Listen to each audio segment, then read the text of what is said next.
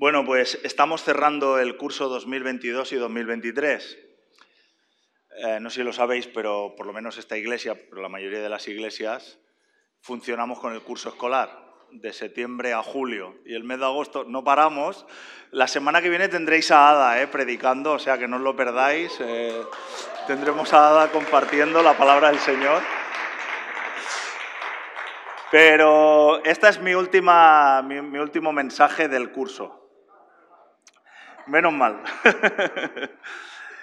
Eh, y me voy de vacaciones, entonces. Pero quería deciros una cosa, este ha sido un curso sorprendente y en términos generales muy gratificante para nuestra iglesia.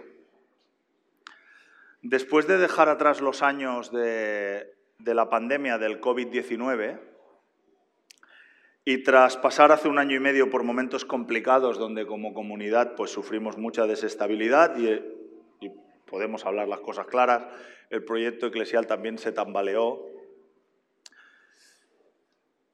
Hemos experimentado después de todo eso la gracia de Dios y su cuidado.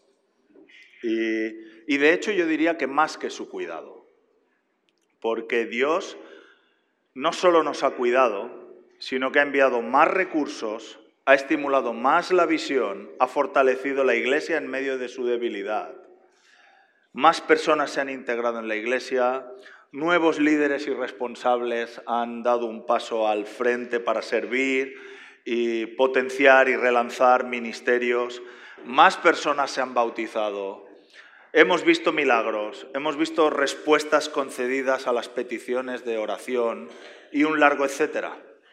Ha sido un año extraordinario y creo que le podemos dar un aplauso a Jesús por ello, ¿verdad?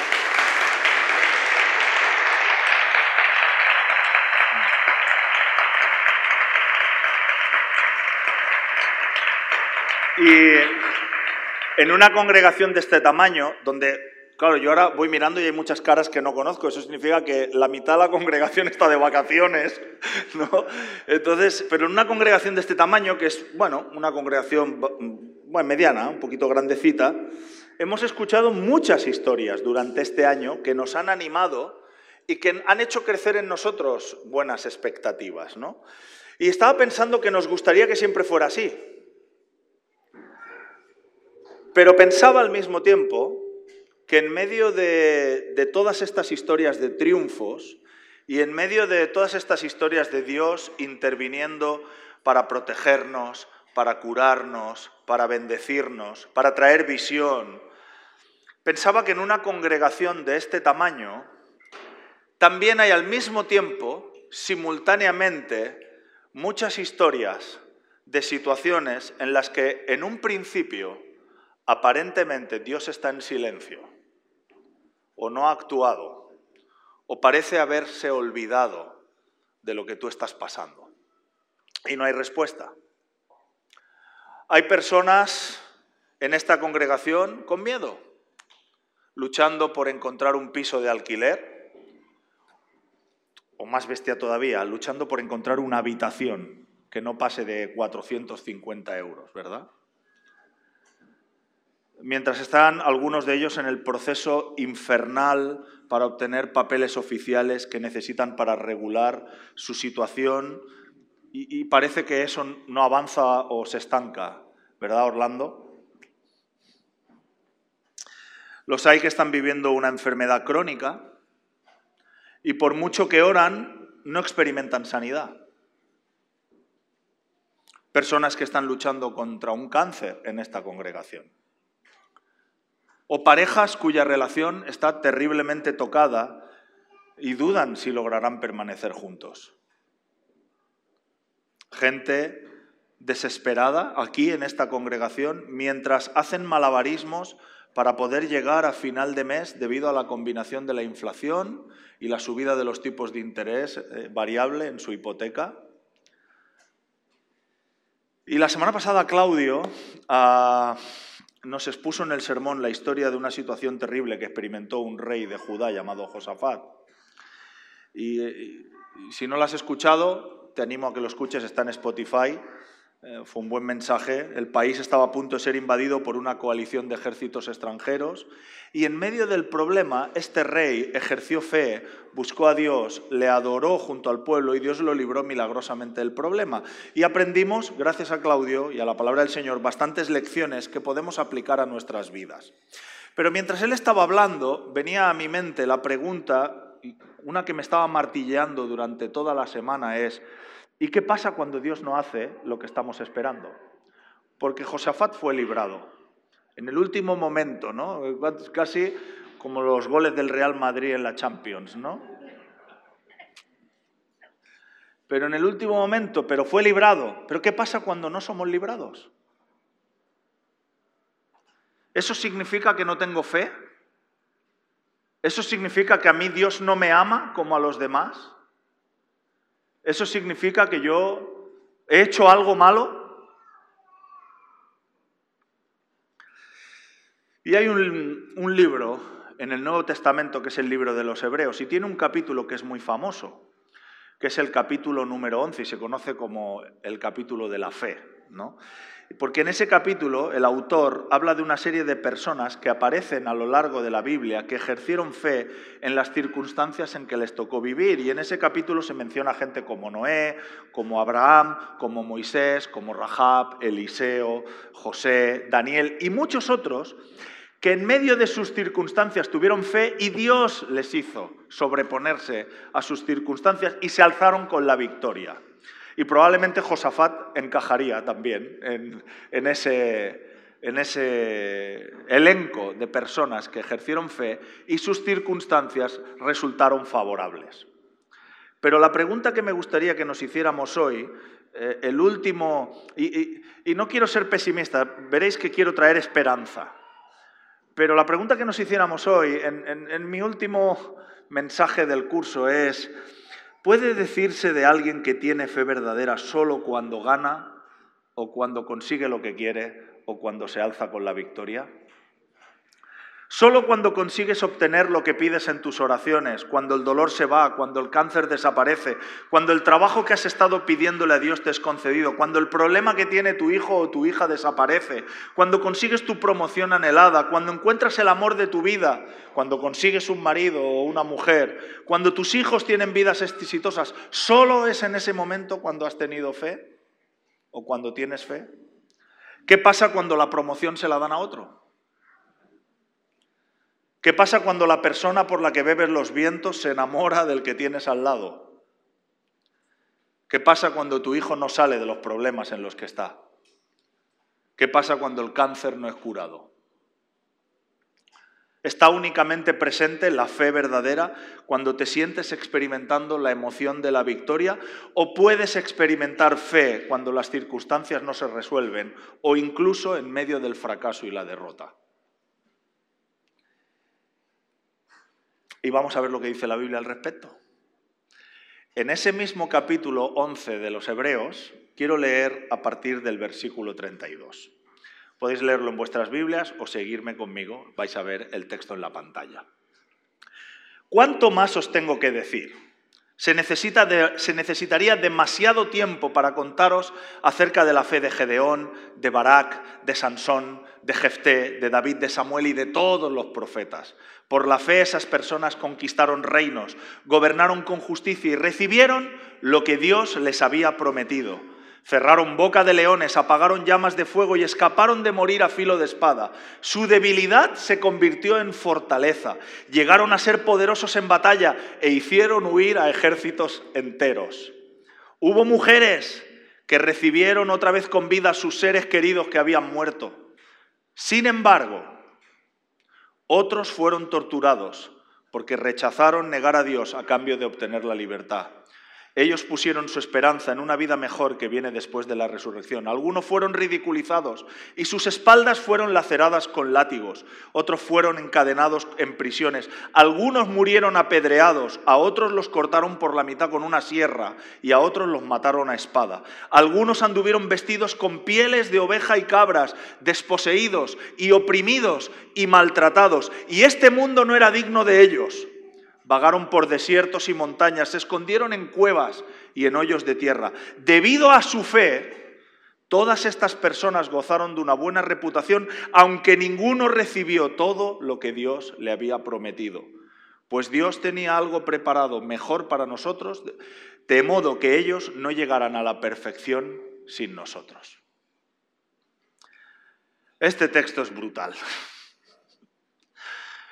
La carta a los hebreos fue escrita a, unas personas que estaban pasando por unas circunstancias muy duras. Estos cristianos hebreos vivían en la ciudad de Roma. Por eso se llama hebreos, porque se podía haber llamado la carta a los romanos, pero era a la, la, carta a los hebreos, a los judíos convertidos al cristianismo que vivían en Roma. Por eso se llama a los hebreos. ¿no? Y estaban siendo perseguidos en Roma por su fe. Ah, algunos habían visto cómo se les confiscaban sus bienes, muchos eran denostados por el hecho de ser seguidores de Jesús, los sabía que habían sufrido violencia o incluso algunos murieron martirizados. Los receptores de esta carta se estaban preguntando si valía la pena ser cristiano, si valía la pena, valía la pena pagar el precio de la persecución y de ser marginados por causa de Jesús. Probablemente muchos esperaban que al haber decidido seguir a Jesús, eso suponía que la vida les iba a resultar mucho más fácil y no más complicada. Supuestamente si uno ponía su fe en Cristo como su Señor y Salvador, Dios nos ayudaría a tener una buena vida. Pero eso no estaba pasando, todo lo contrario. Cuando estas personas leían sus Biblias, que os recuerdo que la Biblia en esa época era solo el Antiguo Testamento, porque, bueno, había algunas cartas ya circulando, como la del apóstol Pablo, pero el Nuevo Testamento no se había configurado todavía. Así que esa gente, cuando leía su Biblia, tenía el Antiguo Testamento, ¿no? Y ellos empezaban a escuchar, a leer las historias del Antiguo Testamento y, y decían, ostras, ¿no parece que Dios esté operando de la misma manera en mi época que en aquella época? Claro, ellos escuchaban ah, pues las historias ¿no? pues de Daniel y de Eliseo, eh, que habían pasado 700 años antes, y decían, ¿dónde está el Dios de Eliseo y el Dios de Daniel en mi circunstancia? ¿no? Cada vez que el pueblo de Dios se metía en problemas, Dios les echaba una mano de forma sobrenatural y los rescataba. Pues eso, ¿no? Cuando echaron al profeta Daniel en el foso de los leones, pues Dios cerró sobrenaturalmente la boca de los leones, ¿no? O cuando Dios envió un diluvio, pues protegió a Noé y a su familia por medio del arca, ¿no?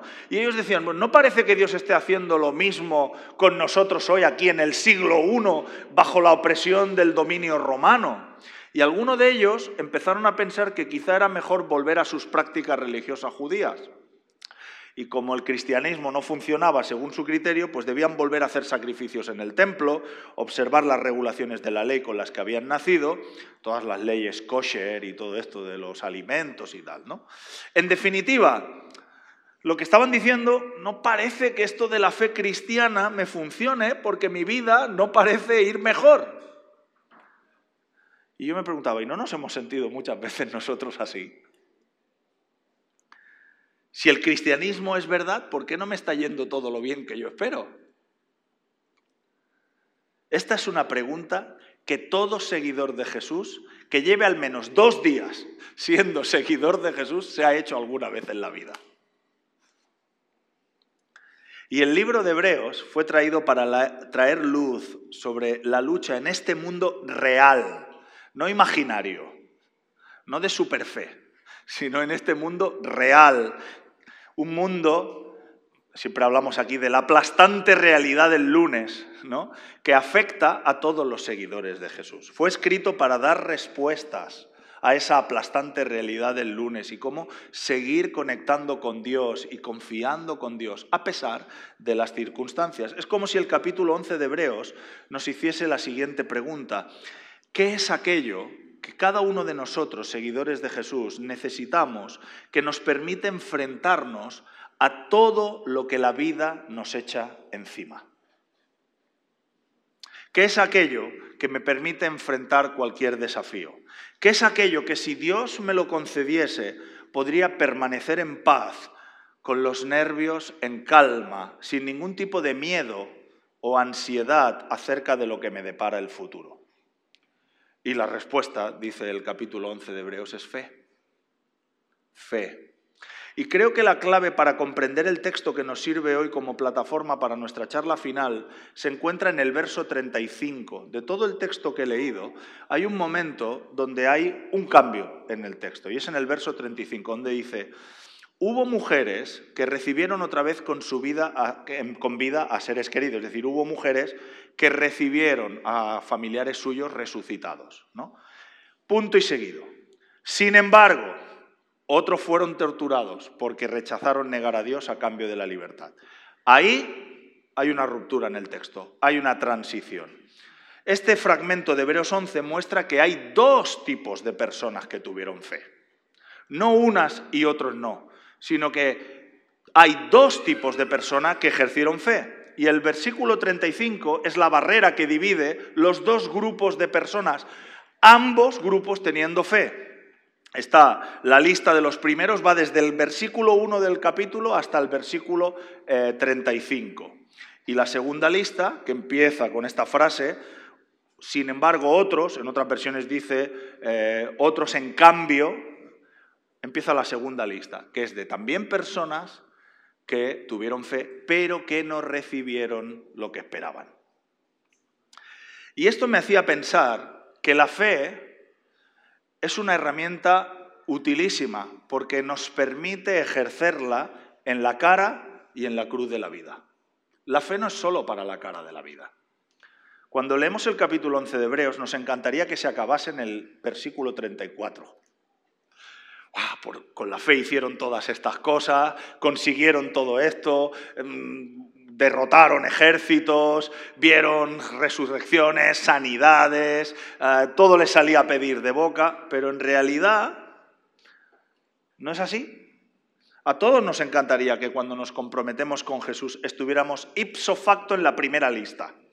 Yo quiero, hombre, si me dan a elegir, yo quiero estar en la lista del 1 al 32, los que reciben todo lo que, lo que esperan, ¿verdad?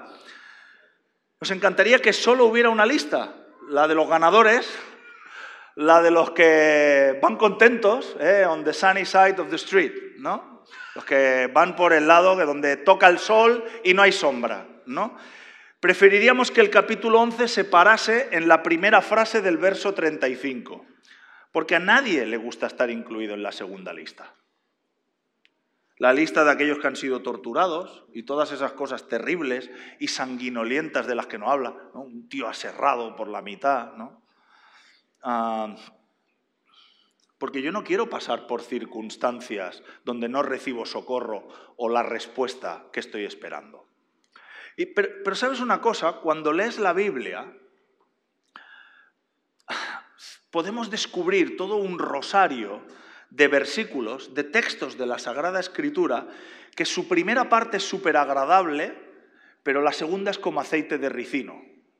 Y, están unidos, no están separados. ¿no? Por ejemplo, hay una carta que escribió el apóstol Pablo a los cristianos de la iglesia macedonia de Filipos, donde nada más empezar en el capítulo 1 dice, porque a vosotros se os ha concedido creer en Cristo. ¡Qué guay!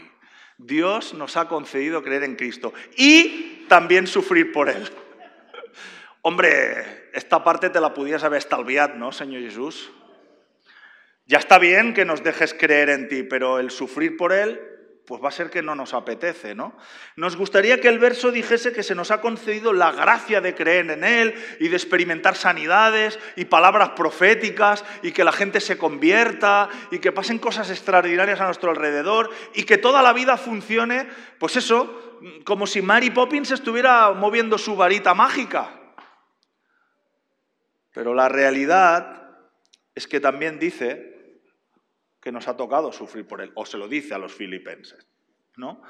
Ah, ¿Cuántos de vosotros se os ha ocurrido poner esta promesa? ¿Sabes que a veces ponemos promesas en, el, en la nevera? ¿Tú te imaginas poner esta promesa? Esto lo siento que el Señor me la ha dado para mí. Cada vez que voy a tomarme una cervecita fresquita del verano, abro la promesa y porque se te ha concedido creer en Cristo y sufrir por Él. Gracias, Señor.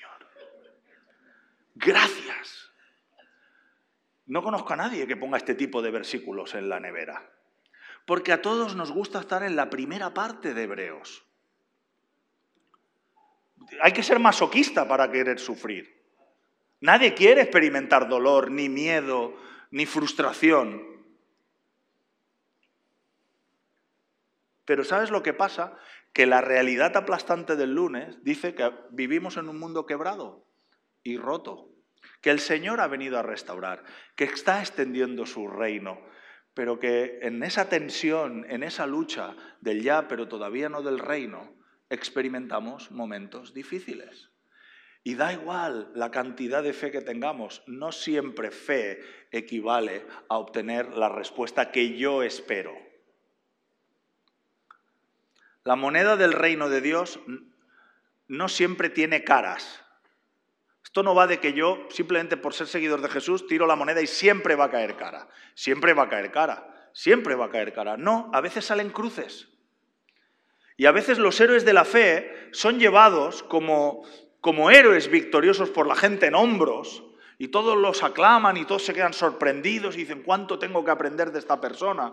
Pero otras veces son sacados del campo de batalla muy heridos o incluso muertos. Pero lo que es importante recalcar es que en este capítulo 11 de Hebreos hay dos tipos de héroes de la fe.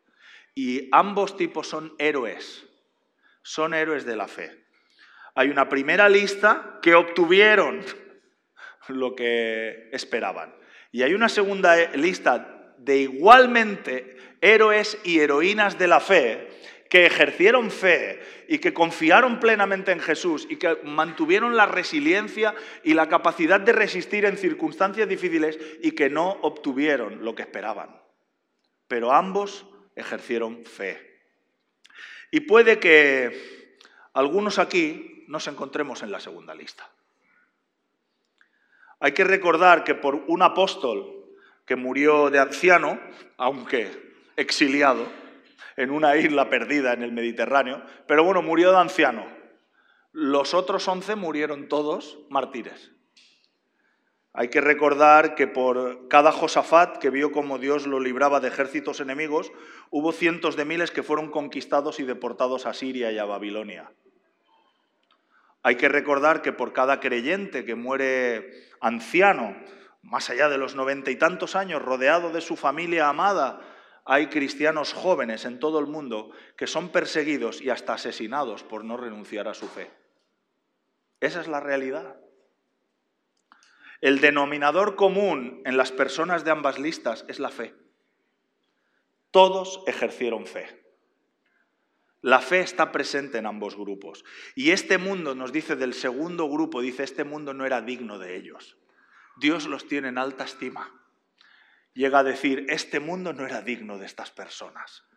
Vagaron por desiertos y montañas, se escondieron en cuevas y en hoyos de la tierra. Debido a su fe, todas estas personas gozaron de una buena reputación, aunque ninguno recibió lo que Dios le había prometido. ¿Te das cuenta de la tensión? Esta gente están altamente valoradas por Dios. Dios los está honrando en este texto. Está diciendo, estas personas eran extraordinarias, ejercieron fe y aún así no recibieron lo que estaban esperando. Y me gustaría simplemente recalcar que a mi entender, te guste o no, la inmensa mayoría de los creyentes de todos los tiempos seguramente estamos en la segunda lista. Nuestras vidas se parecen más a los de la segunda lista que a los de la primera. A ver, puede pasar, pero no me veo yo derrotando ejércitos. ¿eh? No me veo cayéndome en la leonera del zoo y tapando bocas de leones, ¿no? Me veo más bien corriendo como un loco intentando salir de allí, ¿no? Aunque podemos alegorizar y hasta hacer metáforas de esas situaciones, ¿no? Puedo pensar en un momento determinado, pues para mí estas circunstancias son como leones que me quieren derrotar. Vale, aceptamos barco como animal acuático, pero la realidad es que no nos vamos a encontrar en esa situación la mayoría de nosotros.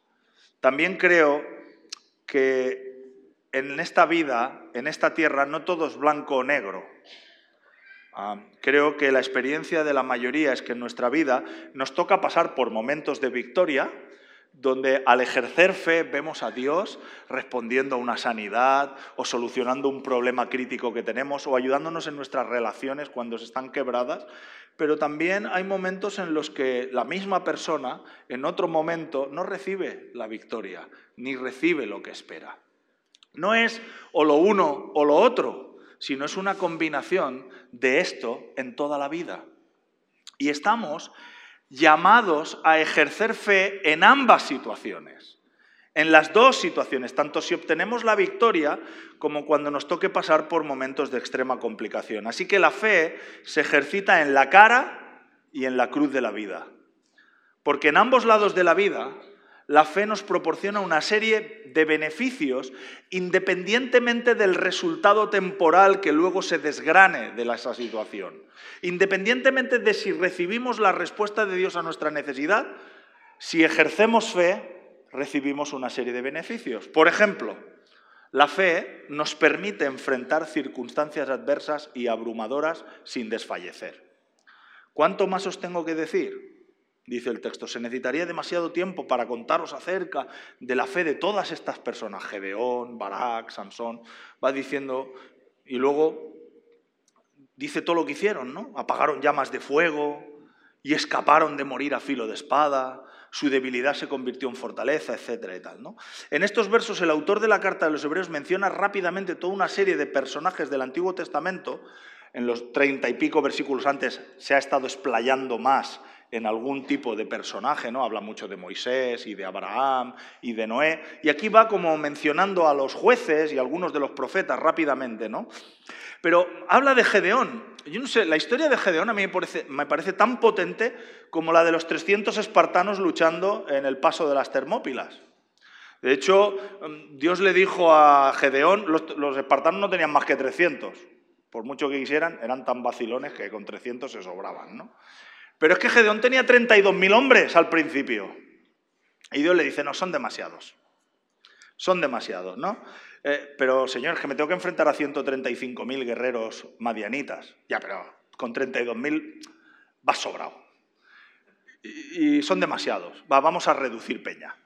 Y al final, en un proceso muy interesante, muy divertido, que, suena casi a fábula, pues Dios le recorta el ejército hasta 300. Y encima le dice, no vas a ir con espadas. Vas a coger un cántaro y una antorcha. Que de ahí sale lo de alma de cántaro, ¿no? Pues de ahí sale. Porque ¿de dónde vas con un cántaro a pegarte en una guerra? ¿No? Pues, y aún así Dios le da la victoria. Rompen los cántaros, hacen ruido, amplifican, no sé cómo Dios amplificó el sonido, y los madianitas se asustan y se matan entre ellos. Pues hombre, a mí me molaría que fuera así siempre en mi vida, ¿no? Dios hace que ganen la batalla. Si quieres leerla es muy divertida, está en el libro de los jueces. Bueno, la, historia de Gedeón es la historia de una fe heroica que vence circunstancias adversas cuando no hay ninguna posibilidad humana de vencer, de salir victorioso. Y claro, esas historias nos motivan un montón, como la historia de Josafat, ¿verdad? Se pone a adorar y Dios hace... Es que Dios tiene la manía de hacer que se peleen los enemigos. Lo hace varias veces en las Sagradas Escrituras, ¿no? Y entonces, bueno, y uno piensa, ¿y por qué a mí no me pasa esto? Que se peleen mis enemigos. Entonces se menciona a Sansón que con sus manos y él solo derrotó a centenares de soldados enemigos y se menciona a Jefté, que era el hijo de una prostituta y aún así llegó a ser encumbrado como líder de todo el pueblo de Israel. Bueno, y fueron gente que sufrieron mucho, no estamos diciendo que sus vidas fueran fáciles. No estamos diciendo que ellos no, lo pasaron mal. Seguro que, bueno, Gedeón era, estaba asustadísimo y de hecho no quería eh, responder al llamamiento de Dios. Pero bueno, ¿sabes qué? Al menos vieron la victoria. O sea, todo aquello, ¿no? como se dice en catalán, va a pagar la pena. ¿no? Al final, o sea, después de todo el proceso, Oye, encima salí victorioso, ¿no? Y se nos habla de gente que administraron justicia, gente como el patriarca José, ¿no? El hijo de Jacob, que durante muchos años de su vida vivió separado de su familia, lo vendieron como esclavo, estuvo en la cárcel, y tú dices, joder, vaya vida más dura, pero al final, oye, tú, gobernador de Egipto. Y salvando a toda la gente de una hambruna y tal, ¿no? Y tú dices, es como un dramón, ¿no? Como un culebrón, pero al final ostras, consiguió toda la victoria y tal, ¿no? Pero ¿qué pasa con los que no lo pasan mal y encima no ven la victoria? Y el autor a la carta a los hebreos nos recuerda también a Jesús, quien a pesar, lo hace al final de la carta, ¿no? quien a pesar de ser vilipendiado, escupido, golpeado, desnudo, clavado sus manos y sus pies, agujereada su cabeza con una corona de espinas y su costado atravesado por una lanza, se mantuvo firme en fe y por esa fe se dejó matar. Y aunque parecía que todo el sueño de un mundo nuevo, de un reino establecido, se acababa con su muerte, con esa muerte ganó la más preciosa de las victorias y nos salvó a ti y me salvó a mí y fue Dios que, tuvo la última palabra. Ni siquiera la muerte pudo tener la última palabra, ¿no? Y Jesús resucitó de los muertos. Y luego el texto, sin dar sus nombres, nos habla de gente que tuvieron también fe para enfrentar circunstancias adversas, pero que pillaron.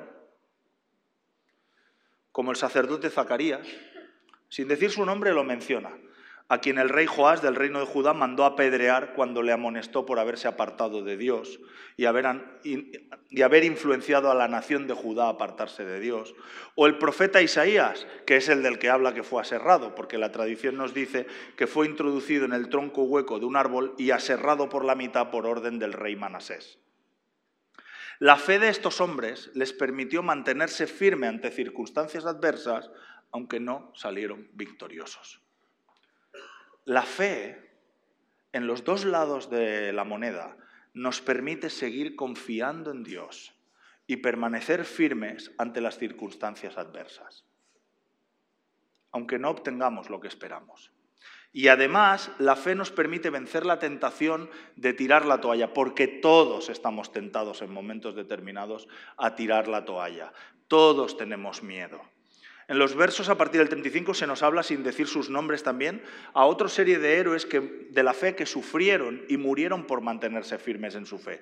Hemos hablado del sacerdote Zacarías y del profeta Isaías, que se levantaron como voces proféticas contra circunstancias adversas porque consideraron que el poder y la influencia real estaba llevando al pueblo por mal camino y pagaron con su vida.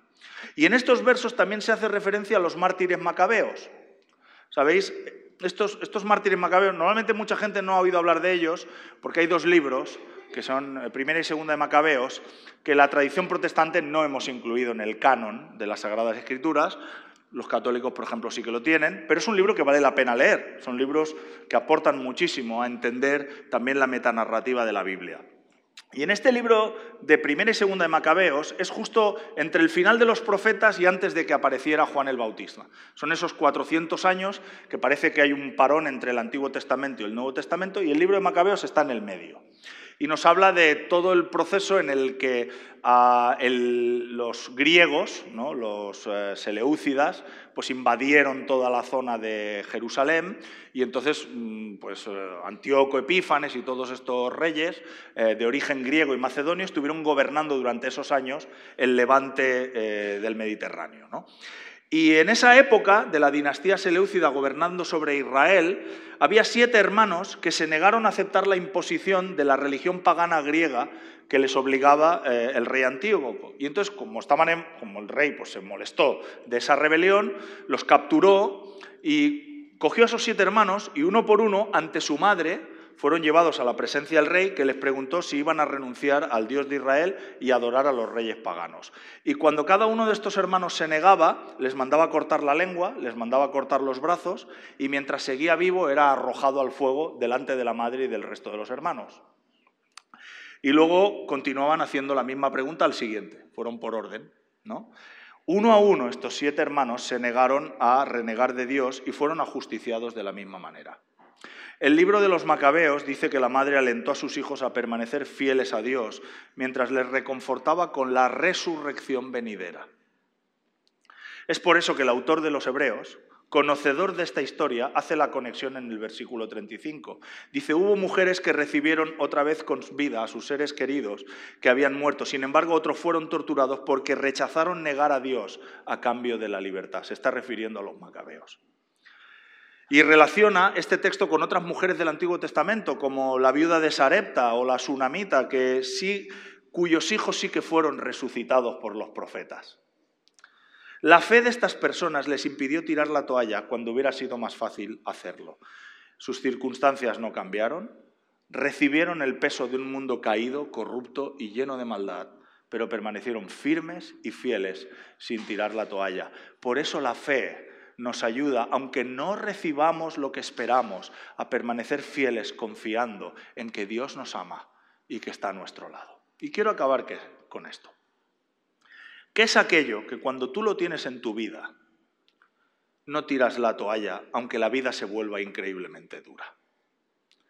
¿Qué es lo que te permite permanecer firme y no derrumbarte cuando la vida se vuelve insoportable, cuando atraviesas un desierto? El autor de la carta a los hebreos dice que es la fe. La fe es un regalo de Dios, es un don de Dios. Y déjame decirte una cosa, la fe es un elemento complejo, porque fe es confiar aunque no veo, aunque no experimento, incluso cuando no siento la presencia de Dios a mi lado. Eso es fe.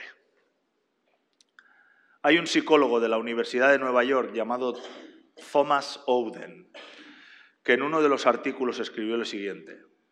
Nuestra ansiedad se intensifica hasta límites neuróticos en el grado en que hayamos idolatrado valores finitos. Y sigue diciendo, supongamos que mi centro, mi valor principal son cosas finitas como mi salud o un partido político, las expectativas que pongo en cómo va a cambiar la nación, o mi atractivo sexual, o mi juventud, o mi dinero.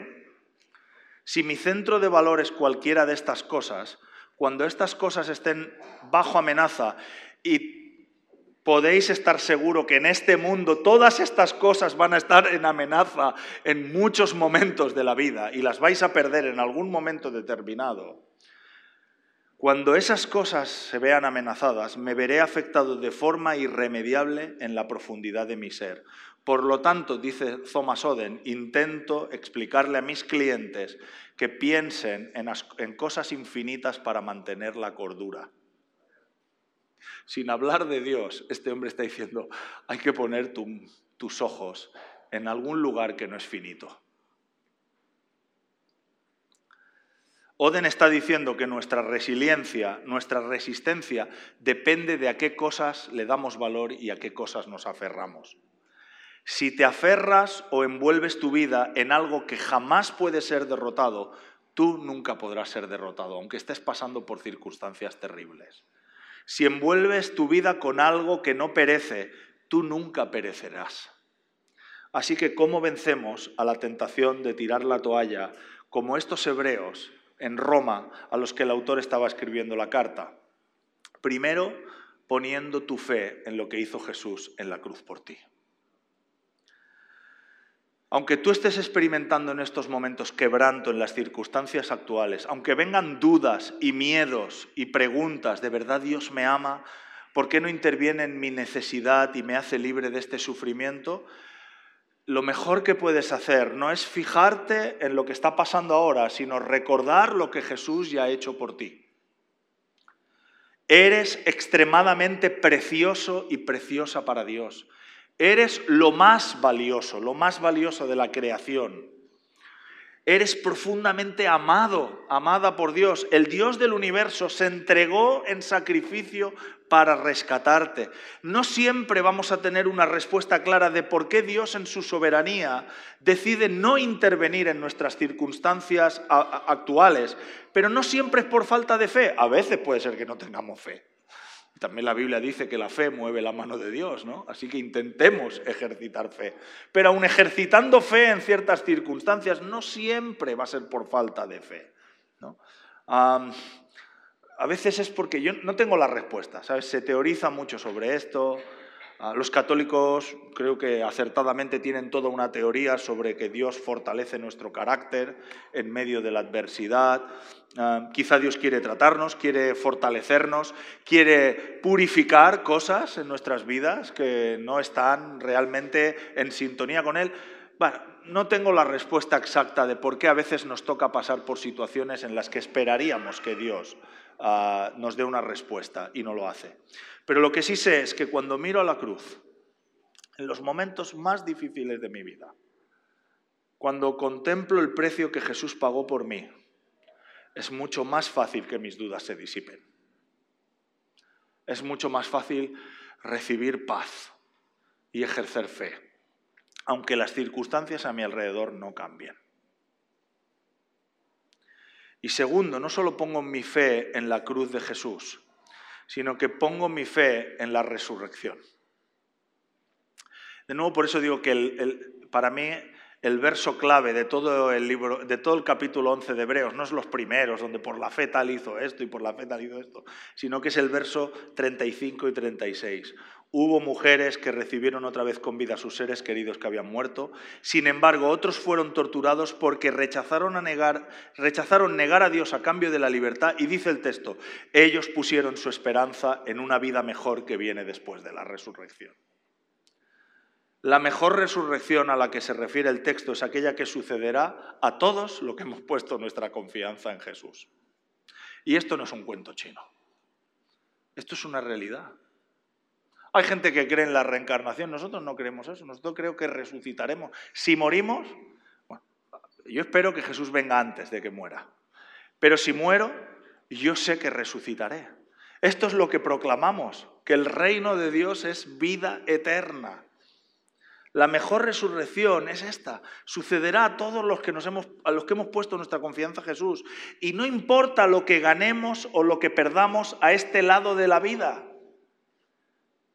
Sé que es muy difícil porque nosotros estamos tan concentrados en estos 80 o 90 años de vida. Y es normal, porque Dios nos ha puesto en el espacio-tiempo, ¿no? donde hay casas y donde tocamos cosas y hay dinero y hay que comer y hay que pagar la luz y, nuestros cuerpos se enferman y queremos irnos de vacaciones. Y es normal, y Dios ha dado todas estas cosas para que también las disfrutemos. Este mundo es bueno, pero debido al pecado, debido a que hemos decidido apartarnos de Dios, vivimos a este lado de la eternidad, pues con claroscuros.